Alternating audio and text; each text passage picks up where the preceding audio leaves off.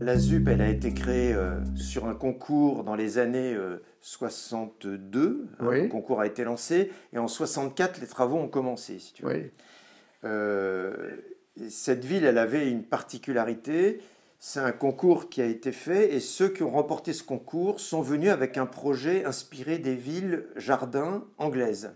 Si tu, veux, tu vois, c'est-à-dire une ville où le, le jardin est prioritaire, enfin Oui. le- l'espace vert, disons l'espace planté, est prioritaire par rapport Mhm. à la construction. Qu'est-ce que ce choix-là, j'ai l'impression que tu l'as adopté assez vite. Ben, C'est-à-dire que l'idée de jardin, ça reflète, c'est pas reflété par ce qu'on a construit parce qu'il n'y a pas de jardin, mais c'était d'avoir un espace euh, vert à proximité immédiate du logement. Or, euh, ce qui s'était pas beaucoup fait, c'est d'en faire, de le faire sur une terrasse. Donc nous, euh, on a eu cette idée-là qui au départ était euh, modeste, on ne pensait pas que c'est...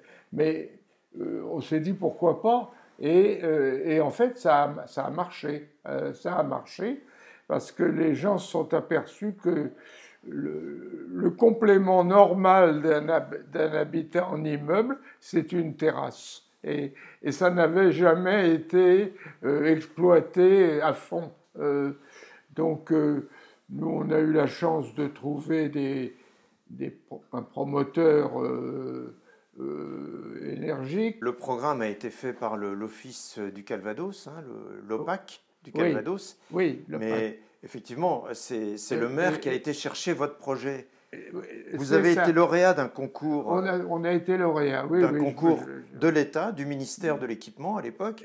cette idée de trouver un, un prolongement végétal au logement, euh, elle date pour moi de cette époque-là et elle ne m'a jamais quitté.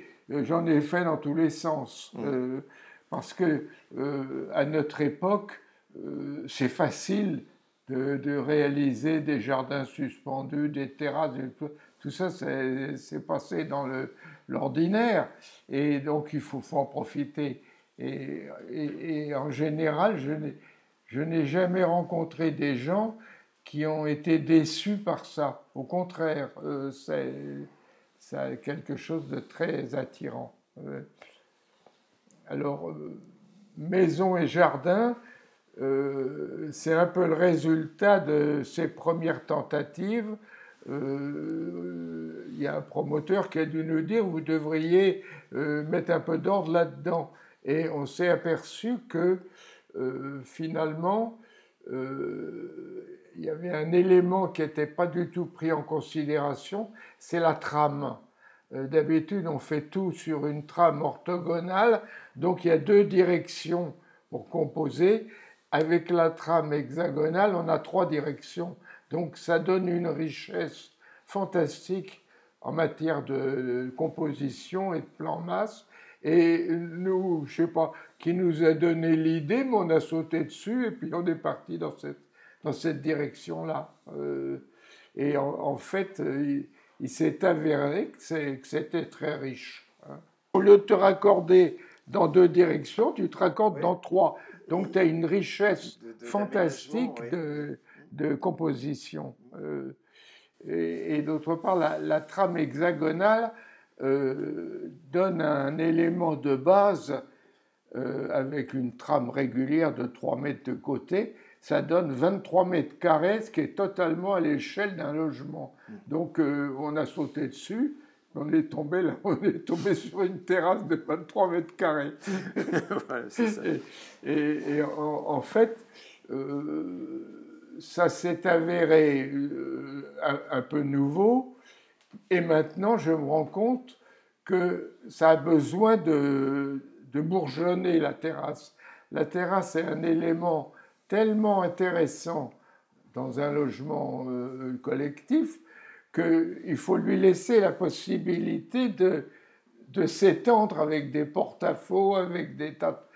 Et c'est ce qu'on est en train d'étudier, euh, parce que euh, finalement, le- on s'aperçoit que tous les prolongements extérieurs du logement, c'est ça qui fait le bonheur des gens. Hein c'est pas de vivre dans le logement, c'est tout ce qui est à l'extérieur. Alors, au début, c'était un balcon ou une terrasse, même pas une terrasse, c'était un, une espèce de, balcon, oui. Et, ça a grandi et ça devient maintenant la base, la base du logement. Euh, on est en train de se demander si c'est pas la terrasse qui, qui va donner l'unité à à l'habitation. Oui, ta terrasse est équivalente au salon en fait, hein. enfin au euh, séjour. C'est l'équivalent du jardin aussi. Mm, mm. Euh, oui. C'est pour ça qu'on avait appelé notre truc maison et jardin. Mm. Il n'y avait pas de maison, il n'y avait pas de jardin, mais ça parlait quand même. Euh, et, ça a eu beaucoup de succès. les gens n'ont pas trouvé mieux que de donner 23 mètres carrés de terrasse à, à un logement. Euh, c'est royal. Hein, mmh. Et c'est pas fini, parce que on peut, on peut faire mieux encore. on peut faire mieux euh, dans le sens que une terrasse, c'est une ouverture vers la nouveauté. C'est-à-dire sur une terrasse, tu peux avoir des, constructions un peu excentriques euh, du point de vue du style, de, des, des serres ou des machins comme ça, tu peux les faire déborder, puisque les porte-à-faux, maintenant, à notre époque, c'est enfantin. Donc, la, terrasse, c'est un moyen de, de, faire exploser le, le logement vers l'extérieur, et, et, les gens adorent ça. Hein mmh. Parce que de quoi ils sont malheureux, c'est d'être enfermés. Alors, dès qu'on leur donne des possibilités, ils sont ravis. Hein Ce qui fait que c'est pas pas seulement moi, mais c'était un peu une tendance de l'époque, euh, euh, parce que euh, l'habitat suit, suit l'actualité. Il y a eu la guerre, il y a eu la reconstruction. la reconstruction, c'était catastrophique, parce que c'était que des vieux architectes qui dirigeaient, et eux, ils reprenaient des formules connues.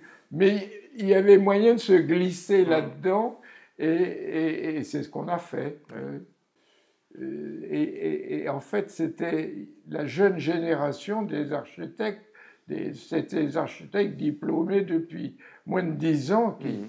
qui sont lancés dans cette aventure, et, ça, ça, a très bien réussi. Mmh. Euh,